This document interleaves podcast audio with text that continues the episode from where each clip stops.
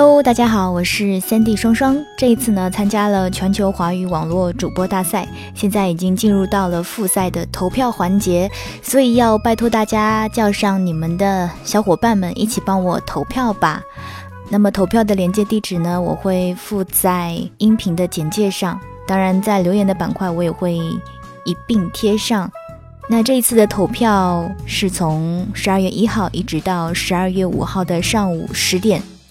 那接下来就一起来听听这一次复赛的一个关于机器人主题的作品吧。谢谢大家，记得投票哦。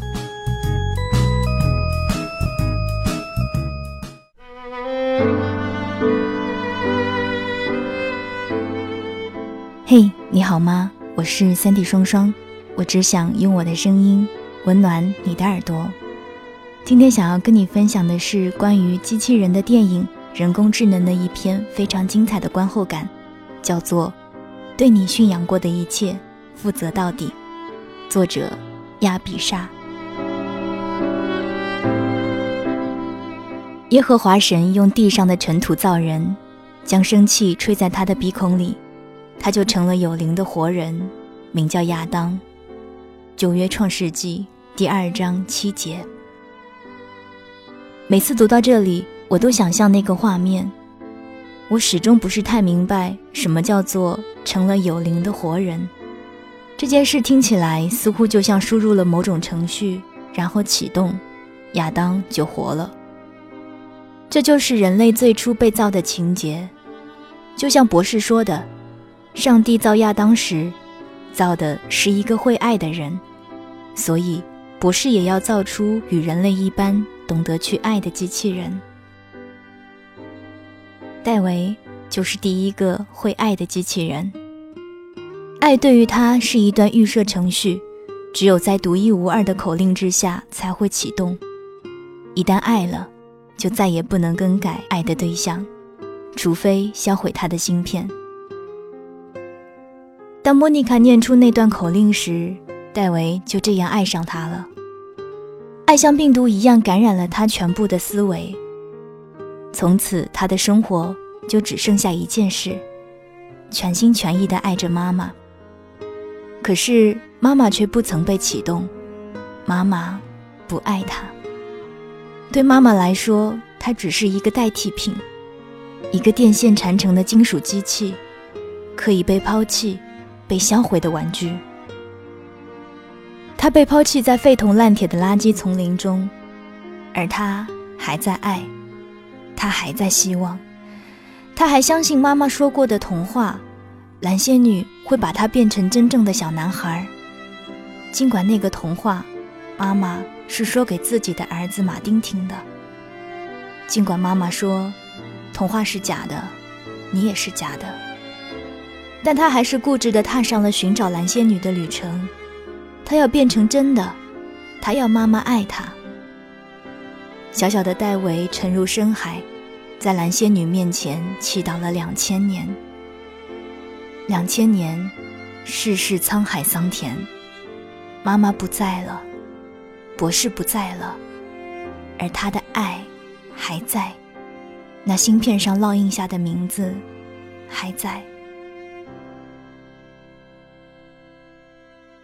也许是导演实在不忍心，才给了故事这样一个结局。两千年后，人类已经灭绝。一群两千年后的机器人在海底发现了戴维，提取他的记忆，为他制造一个巨大的幻觉。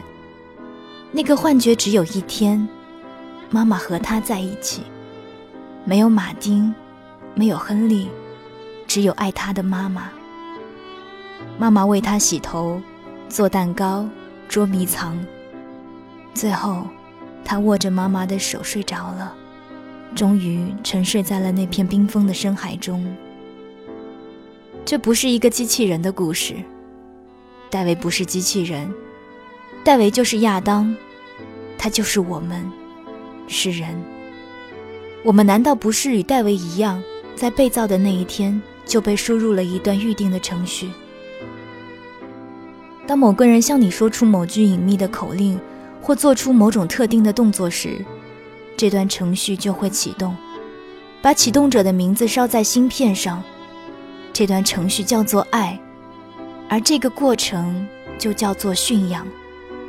圣经里说，神是爱，而我们就是按照他的样式造成的。人们已经忘记了这个道理。狐狸说：“可是你不应该忘记他，你现在要对你驯养过的一切负责到底。负责到底，听起来好沉重。我们害怕负责，却想要不断的拥有，贪心的学习许多口令，去启动一个又一个人的爱，只想要把自己的名字烙在尽可能多的芯片上。”我们轻飘飘地说出许多美丽的誓言，却从来不说做不到会怎样。从没想过，当我们不能再为驯养过的人负责的时候，这些芯片就会被销毁，粉碎成灰。多么自私的行为！我们却以孤独当作借口。然而，孤独并不是没有人爱你，而是你谁也不爱，还渴望有人义无反顾地爱你。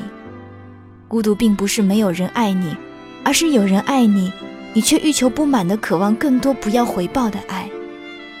妄想不劳而获、朝三暮四的人类，根本不配拥有戴维那样永恒的爱。每一个人都曾是小小的戴维，都曾是那样相信过爱的单纯的孩子。当你决定驯养他时，就请用心爱他，不要轻易破碎一颗洁白的心。你不应该忘记这个道理，对你驯养过的一切负责到底。